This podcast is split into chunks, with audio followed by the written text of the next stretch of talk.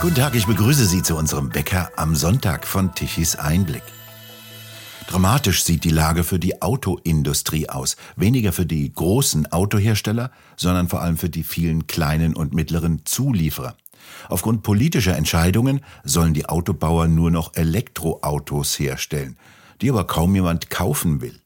So steht vor allem VW vor einem Scherbenhaufen. Ganze Fabrikhallen wurden umgebaut für die Produktion von Elektroautos, doch die füllen jetzt die Autohalden. Die Aussage, dass die Zukunft rein elektrisch sei, wie vom früheren VW-Manager Herbert Dies, war fahrlässig und falsch. Denn in diese Aussagen wurde er von politischen Entscheidungen hineingetrieben. Dies sagt Professor Thomas Koch vom Karlsruher Institut für Technologie. Er ist dort für Verbrennungsmotoren in Forschung, Lehre und Innovation zuständig. Roland Tichy sprach mit ihm in dieser Woche. Koch zieht darin eine Bilanz und beschreibt sachlich nüchtern den aktuellen Stand in einem der wichtigsten Industriezweige Deutschlands so perfekt, dass auch wir das Gespräch leicht gekürzt bringen. Ein Gespräch über den Stand in der Autoindustrie und wie es zu dem Desaster gekommen ist und wer eigentlich das Sagen hat. Herr Koch, was ist da passiert, dass die deutsche Vorzeigeindustrie, der wichtigste Industriezweig in Deutschland und seine Zulieferer, die Automobilindustrie, plötzlich in einer Krise gelandet sind? Ja, das ist eine Frage, die man kaum mit einem einzigen Satz beantworten kann.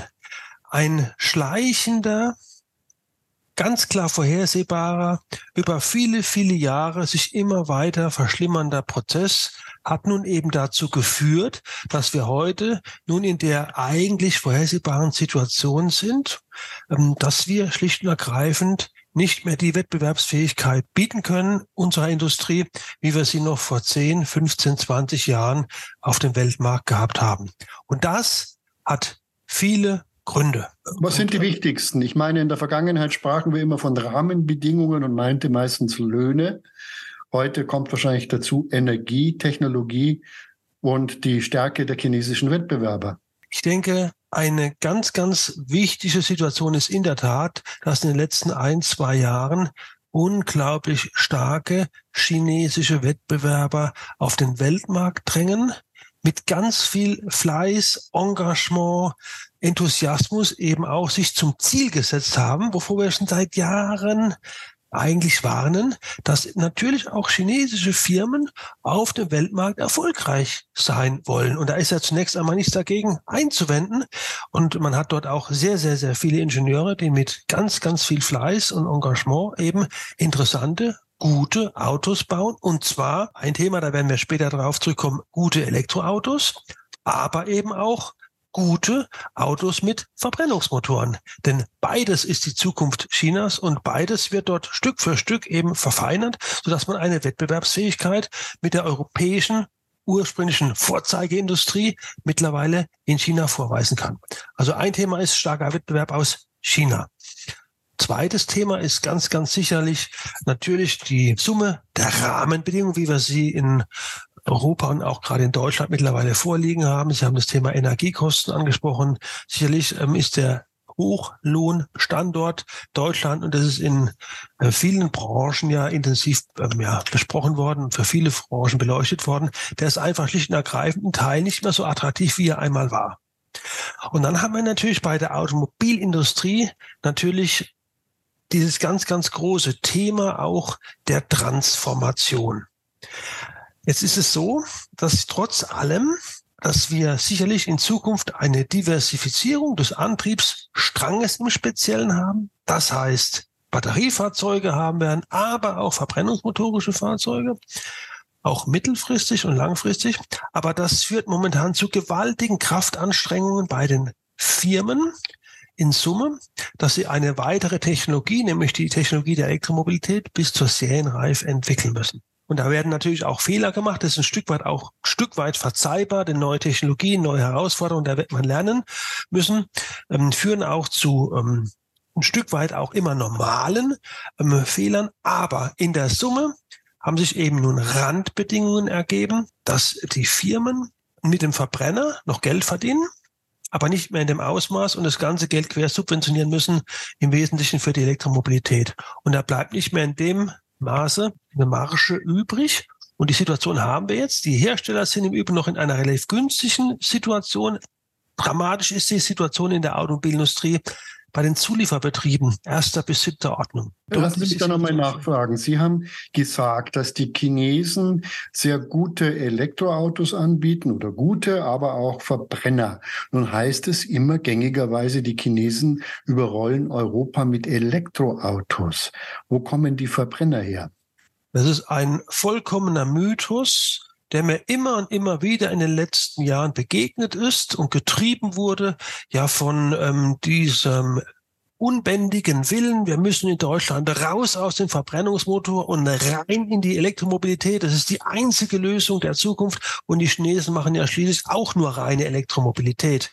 Und das ist das Wettbewerbsfeld der Zukunft, die Elektromobilität. Das ist schlicht und ergreifend falsch.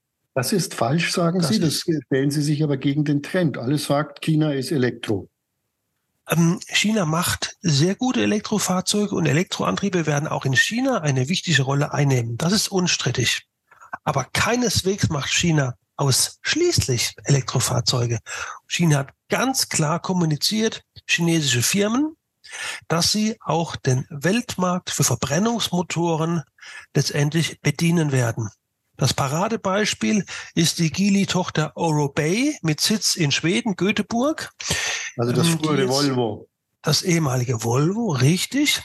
Die jetzt mit Sitz in Europa angekündigt haben, dass man acht Millionen Verbrennungsmotoren in 19 Werken mit 19.000 Mitarbeitern herstellen will und damit auch den europäischen Markt beliefern will. Das ist also nicht irgendwie ein Hirngespinst aus der Forschungswelt, aus irgendeinem Elfenbeinturm, das ist angekündigt worden. Aber Fakt ist, dass in Summe, und das ist unstrittig, chinesische Firmen gravierend in die Technologie des Verbrennungsmotors seit vielen, vielen, vielen Jahren investieren, diese Technologie zu einem hervorragenden Reifegrad entwickelt haben und nun die Produktionsaktivitäten im Hause Eurobay gebündelt werden, also eine Tochterfirma eines chinesischen Mutterkonzerns Geely und man letztendlich nun im Millionenmaßstab größer als das Produktionsvolumen zum Beispiel von Volkswagen nun diese Motoren anbieten wird für unseren Markt. Das ist ja doch verblüffend. Sie sprachen jetzt in diesem einzigen, einzelnen Fall von 19, 19 Fabriken, Fabriken für Verbrennungsmotoren. Und uns redet man immer aus, ein der Verbrenner habe keine Zukunft. Wie kommt es zu diesem Widerspruch? Ja, das ist höchstens diese Aussage, die Welt, die bislang von Politikern in Europa um den ehemaligen Vizepräsidenten der EU-Kommission Timmermans gepredigt wurde. Es wurde immer wieder betont und gesagt, der Verbrennungsmotor habe keine Zukunft. Das kann aber nur für Europa gelten. Wenn man sich aber, gehen wir nochmal zurück zu China, dort die 15-Jahrespläne anschaut, die ja dort ähm, niedergeschrieben werden und für alle einzig sind, kann man erkennen, dass dort eine 15-Jahre-Strategie ist, wie man Verbrennungsmotoren hocheffizient entwickeln will.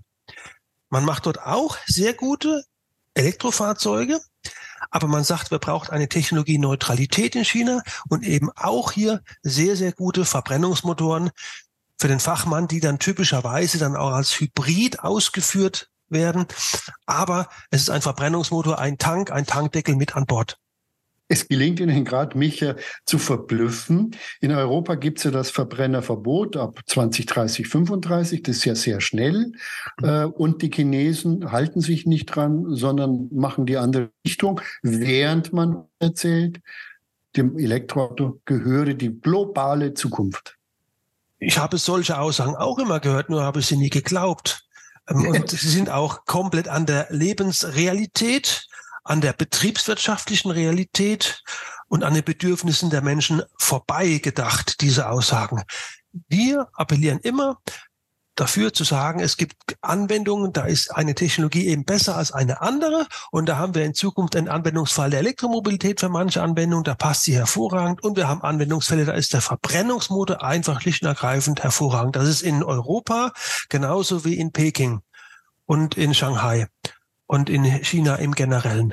Und ähm, diese Aussage, die Welt geht nur in Richtung Elektromobilität, ähm, wurde in Fachkreisen nie akzeptiert und wurde immer aufs Schärfste zurückgewiesen.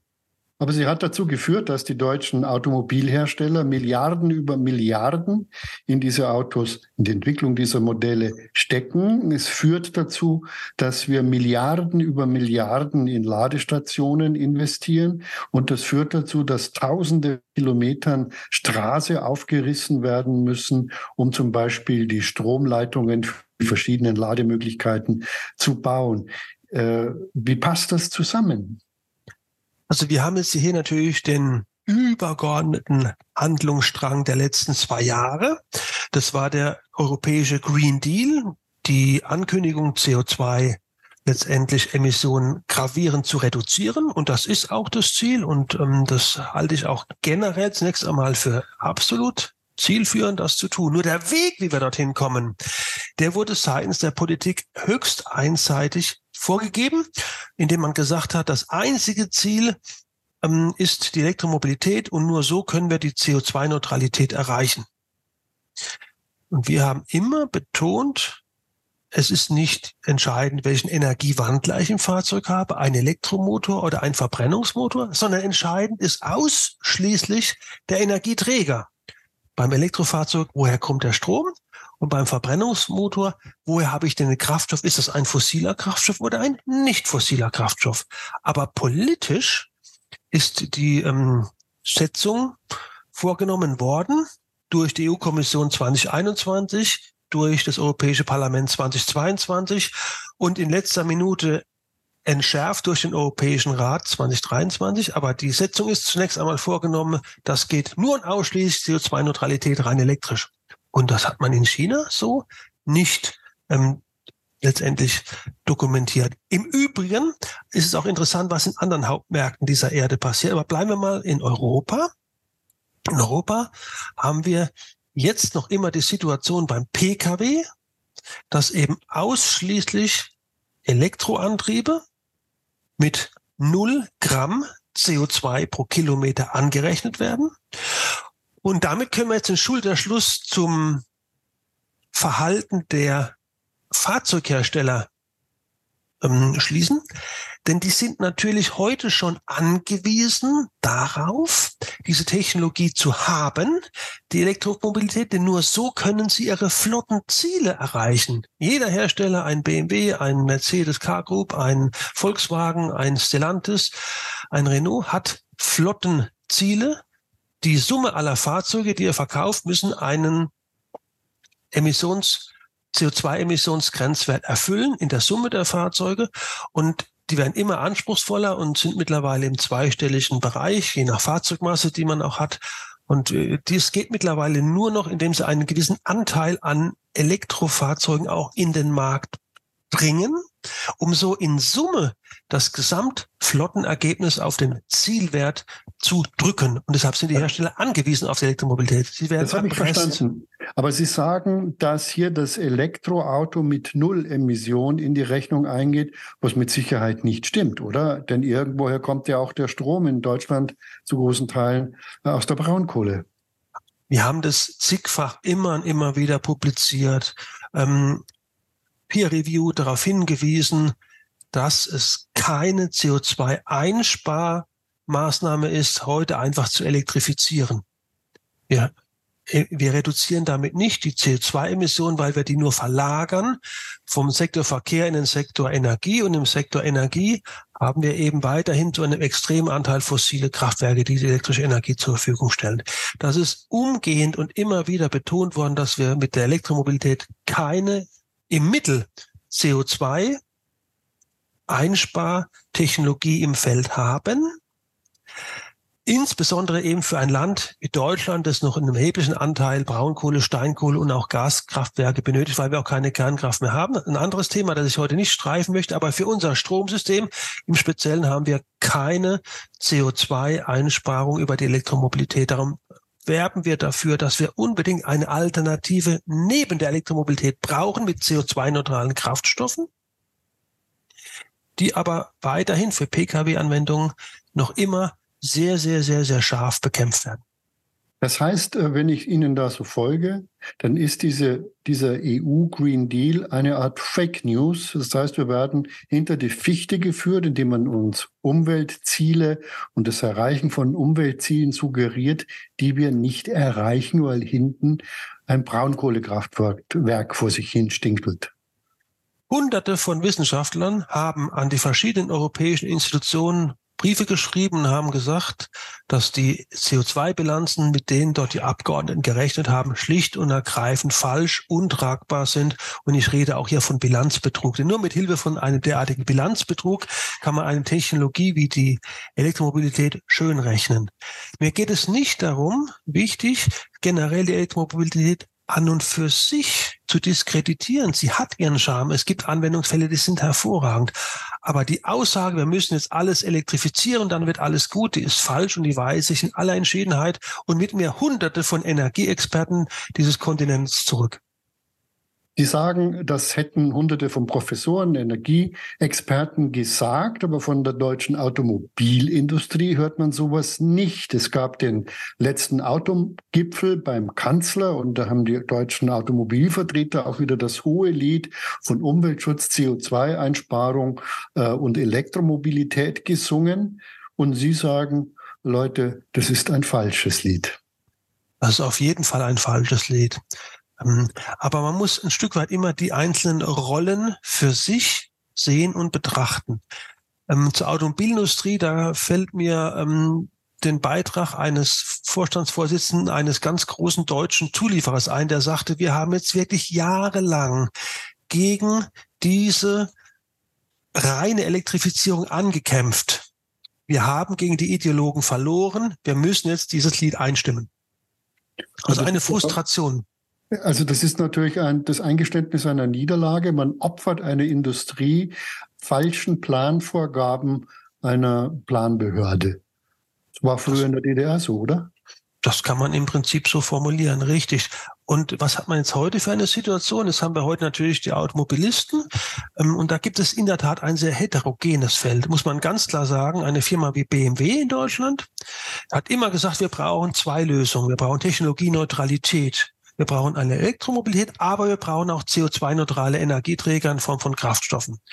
Das hat auch das Haus Porsche innerhalb vom Volkswagen-Konzern sehr, sehr deutlich kommuniziert. Und auch wenn wir die Franzosen nehmen, Stellantis, also der Dachkonzern von Peugeot, von Citroën, auch von Opel, von äh, Fiat und der Chrysler Group, der Chef Tavares, ähm, der hat ja auch wirklich lange, lange, lange Jahre gegen diese Ideologie angekämpft und hat dann am Ende des Tages gesagt, liebes Europa, ich stelle meine Lobbying-Aktivitäten ein. Es macht keinen Sinn mehr, mit euch zu reden. Ich stelle alles ein. Und so weit darf es ja nicht kommen. Und die haben alle gesagt, wir haben gravierende Konsequenzen zu erwarten, wenn wir diesen Weg der reinen Elektrifizierung weitergehen. Und dieser, diese gravierenden Folgen sind jetzt Arbeitslosigkeit, Werkschließung, Importwelle. Kosten, Steuern, äh, Subventionen, aber kein Gewinn. Also ich bin in der Tat sogar noch nicht mal in der Lage abzuschätzen, was es ganz konkret und genau bedeutet. Aber was wir sehen, ist Folgendes. Chinesische Hersteller kaufen jetzt schon Zulieferwerke und auch OEM-Werke laufen Gespräche in Europa, um dann hier. OEM, was ist das? Das sind die Hersteller. OEMs sind die Hersteller, also die ähm, Volkswagen, Fiat, ähm, mhm. Peugeots dieser Welt, Gilis dieser Welt. Und dort ist man mittlerweile in Gesprächen, um hier sogar die Fahrzeugproduktionswerke aufzukaufen, aber eben auch die Produktionswerke von Zulieferbetrieben, die eben Teile für diese Fahrzeuge fertigen. Das heißt, wir haben eine Verlagerung. Und das kann doch nicht zielführend sein, dass wir unsere europäische Industrie, diese verzahnte, vernetzte Industrie, die Fehler gemacht hat, aber die in Summe auch gut funktioniert hat und die uns Wohlstand beschert hat, dass wir die zerstören, das Wissen abbauen, abgeben und nun wir von chinesischen Firmen, ich sagte, Europa, äh, wir möchten acht Millionen Verbrennungsmotoren bauen, dass wir in Zukunft von China beliefert werden. Großen Respekt vor China, vor der technischen Expertise, vor dem Können der Ingenieure und vor dem strategischen Weitblick, das möchte ich ganz klar auch betonen, als Techniker, aber das kann doch aus strategischer Sicht nicht unsere ja, Planung sein. Und genau das passiert gerade. Das heißt, wir vernichten die europäische Automobilindustrie und die schweigt dazu und lächelt, während sie ins Grab gestoßen wird. Also wir richten zumindest gerade gravierenden Schaden an.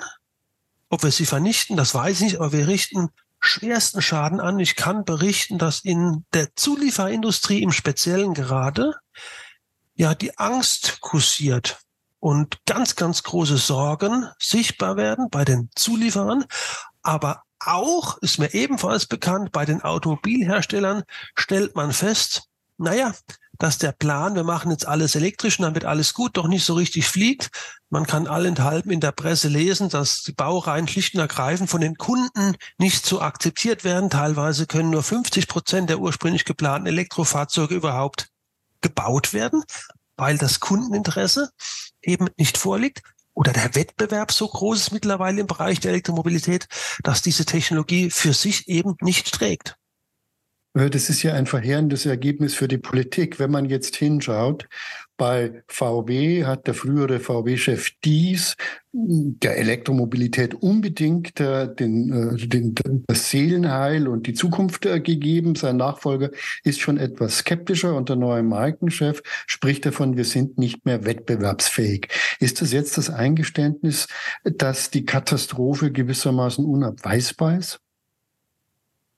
Also ich ähm, bewerte die Amtszeit von dem ehemaligen Vorstandsvorsitzenden von VW, von Herrn Dies, höchst kritisch. Ich kann viele Entscheidungen nicht nachvollziehen und sehe hier auch ähm, gravierende Fehlentscheidungen, muss man so deutlich sagen.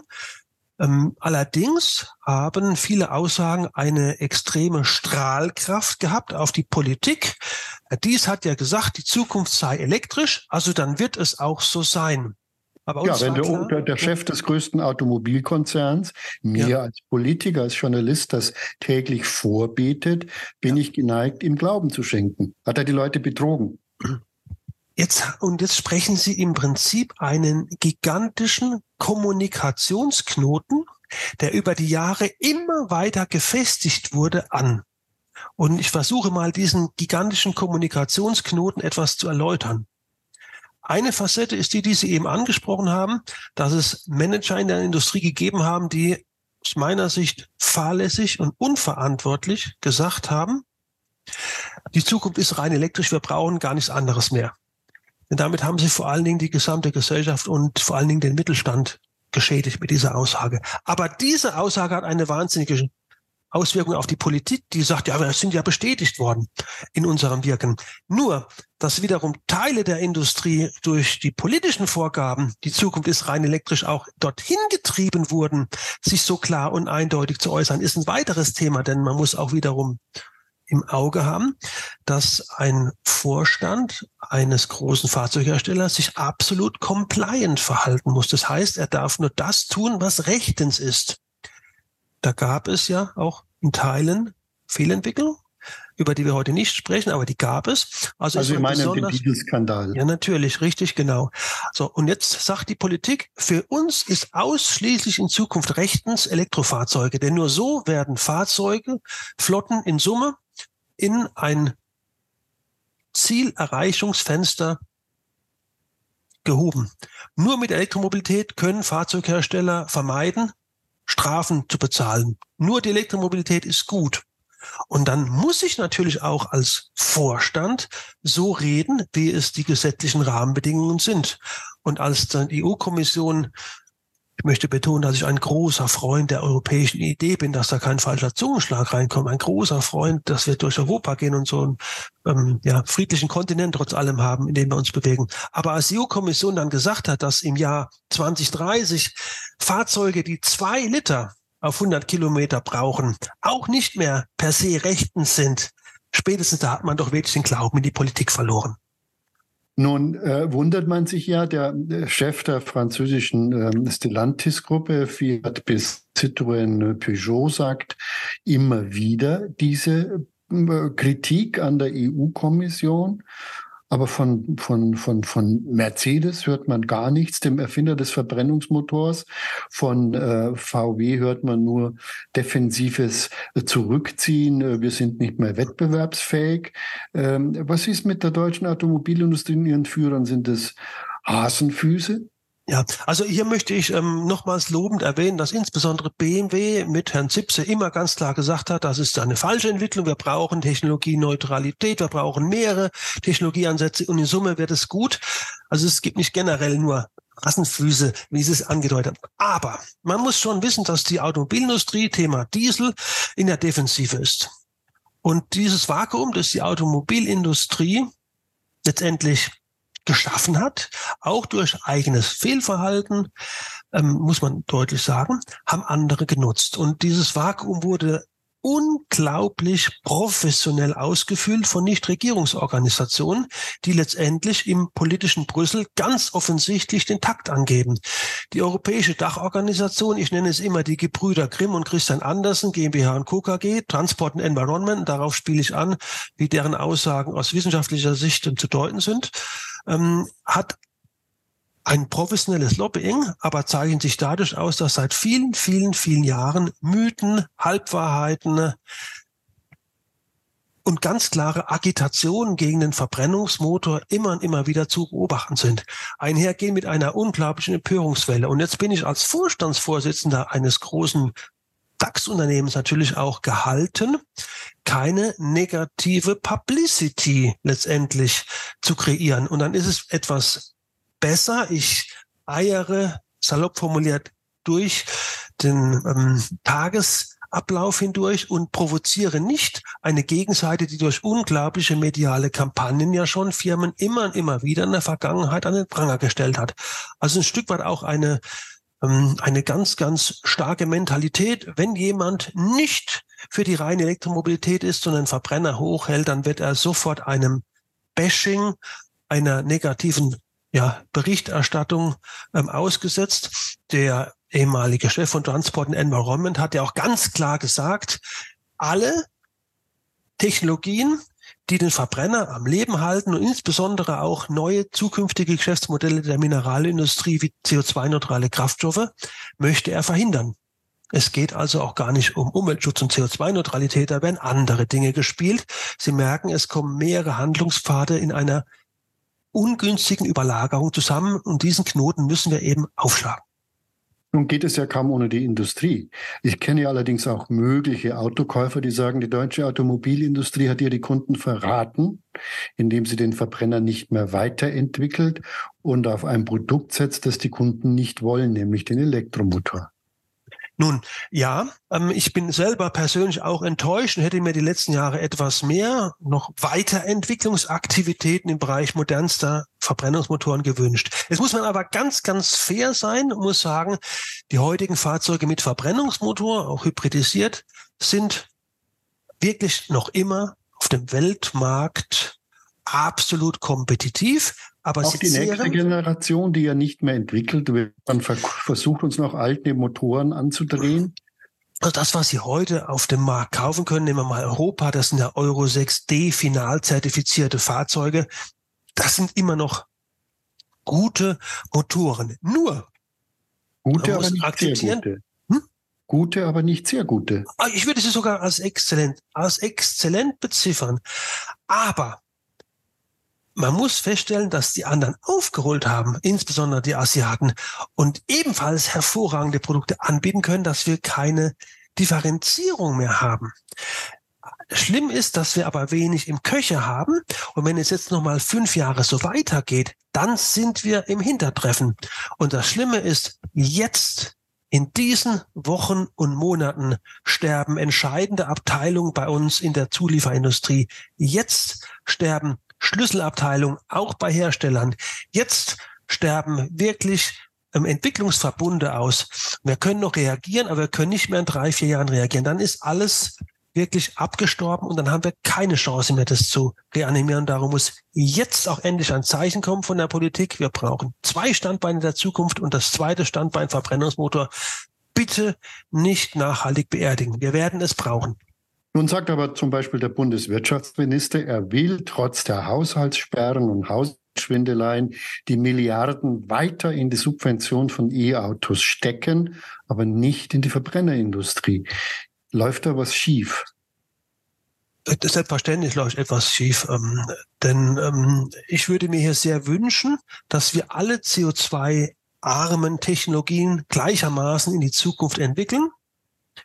Es ist aber sehr, sehr offensichtlich, dass da eben eine gewisse Strategie ähm, gefahren wird, alles zu elektrifizieren, dass die Elektrifizierung das einzige Heil der Zukunft ist. Und das hat eben die Auswirkungen zur Folge, wie wir sie jetzt ja gerade spüren. Ich würde mir sehr, sehr wünschen, eine Technologieneutralität, eine wirkliche Technologiefreiheit, die dann auch von der Politik gelebt wird. Das ist nicht der Fall und wird dazu führen, dass wir größte Summen investieren.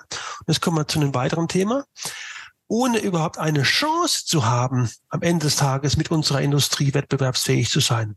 Ein wichtiges Thema, das wir noch gar nicht angesprochen haben, ist nämlich, auch wenn wir gut daran tun, die Technologie der Elektromobilität weiter zu verfeinern, bei einem typischen Kompaktklassefahrzeug, einem Golf, einem Astra, einem Focus, der leider aussterben wird, aber Fahrzeuge dieser Größenordnung, einem Renault Megane, ist ungefähr die Hälfte der gesamten Wertschöpfung in der Batterie, wenn wir ein reines Elektrofahrzeug dieser Klasse haben. Ungefähr die Hälfte der Wertschöpfung. Und Wertschöpfung bedeutet am Ende des Tages nichts anderes als Steuerannahmen, ähm, Löhne und Geld, für das Sozialsystem, für Sicherheit, für Bildung, für alles, was wir brauchen für unsere Gesellschaft. Die Hälfte der Wertschöpfung steckt in der Batterie. 80 Prozent der Wertschöpfung einer Batterie ist aber nun einmal in chinesischer Hand über Kontrolle der Rohstoffe, der Minen, Kontrolle der Basisprozesse, Graphitherstellung bis zur Batteriezellherstellung, wo China auch über günstige elektrische Energie auch einen Vorteil hat, etwa fünf bis sechs Cent pro Kilowattstunde Strom. Das heißt, 80 Prozent der Wertschöpfung der Batterie. Und wenn die Batterie die Hälfte der Wertschöpfung eines Autos macht, 40 Prozent der Wertschöpfung eines Fahrzeuges ist in chinesischer Hand. Wir haben gar keine Chance, wettbewerbsfähig im Bereich der Elektromobilität im Volumensegment zu werden. Im Luxussegment, da kann man über schicke ähm, andere ähm, markenspezifische ähm, ja, Möglichkeiten einen hohen Deckungsbeitrag generieren, aber im Volumensegment mit maximalem Preisdruck haben wir gar keine Chance. Wenn wir jetzt also weiterhin mit dieser eindimensionalen Strategie sagen, die Zukunft ist nur elektrisch, heißt es automatisch, wir bauen China auf und uns ab, weil wir nicht die Chance haben, dagegen zu halten. Was sagen da eigentlich die Gewerkschaften dazu? Bei allen Konflikten in der Vergangenheit waren ja die Gewerkschaften durchaus immer auch zukunftsorientiert und jetzt äh, höre ich da von den Gewerkschaften der IG Metall nichts. Im Gegenteil, man will irgendwelche Parteien bekämpfen, aber nicht mehr Arbeitsplätze retten. Ich bin sehr traurig über das Verhalten der Gewerkschaft. Ich verstehe es auch nicht. Da wird es eine Logik geben. Wir haben mehrere Anläufe unternommen. Ähm, es sind insbesondere ja die Arbeitsplätze am Ende des Tages, die wichtigen ähm, IG Metall Arbeitsplätze in der Industrie, die am Ende des Tages dann gefährdet sein werden. Aber das müssen Gewerkschafter beantworten. Ich störe mich sehr an einzelnen Publikationen, das sage ich auch in dieser Deutlichkeit, die zum Beispiel die IG Metall gemacht hat. Das sind schlicht und ergreifend Falschaussagen, alle immer mit dem Tenor, die Zukunft ist rein elektrisch, wir müssen die Transformation durchziehen, wir haben keine Alternative. Und das ist falsch und das sehen wir jetzt. Die Zukunft ist vieldimensional und steht auf mehreren Säulen. Und deshalb sollen wir das, was uns stark gemacht hat, auch im Sinne der Arbeitsplätze auf keinen Fall zerstören und schauen, wo ist denn in Zukunft eine gute Balance einer Elektromobilität, in Koexistenz mit verbrennungsmotorischen Antrieben, wo die Batterie dann in Zukunft eben in Form von CO2-neutralen Kraftstoffen den Energiespeicher darstellt. Wo ist denn die Koexistenz dieser beiden Technologien? Das wissen wir noch gar nicht. Und wir entscheiden, dass nur das eine gut ist und das wird schwerwiegende Konsequenzen zu folgen haben. Ich würde mir sehr wünschen, dass die Gewerkschaften hier auch aufwachen und gegensteuern. Ich bin hier traurig. Wie reagieren eigentlich die Finanzmärkte, Börsen, Aktiengesellschaften auf dieses Desaster? Investieren die noch in Automobilindustrie oder sagen die, naja, die, die, die, die Politik will die Industrie sterben lassen, also dann geh sterben? Ähm, hier ähm, konnte ich auch ein Stück weit durchaus uneinheitliche ähm, Antworten von Teilen der Finanzindustrie erhalten. Aber was ich auf jeden Fall als ganz, ganz großes Problem sehe und ähm, was uns sicherlich auch ähm, Schwierigkeiten bereitet, ist die europäische sogenannte Taxation. Das heißt, ähm, die Zinspolitik am Ende des Tages, die die Banken ähm, fahren müssen, wenn Vertreter der Industrie, die Verbrennungsmotoren und verbrennungsmotorische Antriebe herstellen, einen Kredit brauchen. Typischerweise braucht man für eine neue Investition in der Regel ja. einen Kredit. Und da muss einfach die Liste, Nachhaltigkeitsliste etc. abgehakt werden. Und wenn da ein Kunde, Nockenwellenschleifung Müller zur Bank geht und sagt, ich brauche einen neuen Kredit, ich brauche eine neue Maschine, dann wird da drin geredet, oh, da ist ein Verbrennungsmotor ähm, als Endprodukt. Du musst gleich mal x Prozent mehr Zinsen bezahlen. Und das zwingt die Firmen, wenn sie überhaupt einen Kredit kriegen, komplett in die Knie. Und diese Taxation muss einfach fallen. Das ist einfach eine wahnsinnige Wettbewerbsverzerrung und führt dazu, dass unser Mittelstand letztendlich hier nicht mehr kompetitiv mithalten kann. Das heißt, die Planwirtschaft geht so weit, dass selbst die Sparkasse für den von den Grünen und der Politik verhassten Verbrennungsmotor die Zinsen der Finanzierung hochsetzt. Sie muss es über die EU-Vorgaben, über die Taxation, hat sie ganz klare Randbedingungen und hat da gar keinen großen Spielraum. Also das ist Planwirtschaft pur. Wie reagieren eigentlich, Sie sind ja in der Ausbildung aktiv in Karlsruhe, großartige technologische Universität und äh, technische Einrichtungen. Wie reagieren eigentlich die jungen Leute? Kommen die noch zu Ihnen oder sagen, geh weiter, Koch, äh, dein Verbrennungsmotor, der ist doch von gestern? Ähm, wir haben ja mehrere gegenläufige Trends. Zunächst einmal ist der Maschinenbau im Ganzen durchaus unter Druck, weil Ingenieursstudien sind nicht mehr so attraktiv, die sind anstrengend, man muss viele Prüfungen machen, ist nicht ganz einfach. Äh, da sind allerdings aber mittlerweile in Karlsruhe relativ stabil, sind wir stolz, dass wir sogar auf mittlerweile durchgesackte Niveau stabil leicht ansteigende Zahlen haben. Und in meinem Fachgebiet, im Speziellen des Verbrennungsmotors, haben wir in der Tat einen ganz, ganz starken Aderlass. Ähm, aber die positive Nachricht ist, auch wenn wir signifikant weniger interessierte Menschen haben, diejenigen, die kommen, haben einen ganz großen Glauben an die Technologie, eine ganz große Bereitschaft, sich ganz tief mit der Technologie zu beschäftigen, sind sehr, sehr, sehr engagiert. Und auf niedrigem Niveau ansteigend haben wir wieder steigende Zahlen. Und das haben wir auch an anderen Universitätsstandorten beobachtet. Die Frage ist allerdings nach fünf, sechs Jahren, ja, wo es schon sehr, sehr bitter in Teilen war, haben wir genügend junge Leute, um die Technologie in Gänze so wann so weiterzutreiben, dass wir eine internationale Technologieführerschaft wie in der Vergangenheit aufrechterhalten können. Naja, das klingt so, schön studieren in Karlsruhe, schlau werden und dann in Shanghai arbeiten. Ich hoffe, dass es nicht so kommt, aber das ist ein Szenario, ja, das eventuell auch drohen kann. Wir müssen bei uns die Arbeitsplätze, das Know-how, das Wissen halten, denn wenn die Produktion einmal abwandern, wird auch die Entwicklung abwandern und dann wandern eben auch die hochbezahlten, gut dotierten Arbeitsplätze ab. Und genau das müssen wir vermeiden, denn wir müssen hier für Wohlstand sorgen. Vielen Dank, Herr Koch, für dieses Gespräch, das eine bedrückende Zukunft äh, vor uns hat und das weitere Fragen nach sich ziehen kann. Was treibt die Politik auf so einen falschen Weg? Bei Ihnen bedanken wir uns fürs Zuhören. Schön wäre es, wenn Sie uns weiterempfehlen. Weitere aktuelle Nachrichten lesen Sie regelmäßig auf der Webseite tischiseinblick.de. Und wir hören uns morgen wieder bei unserem aktuellen Wecker, wenn Sie mögen.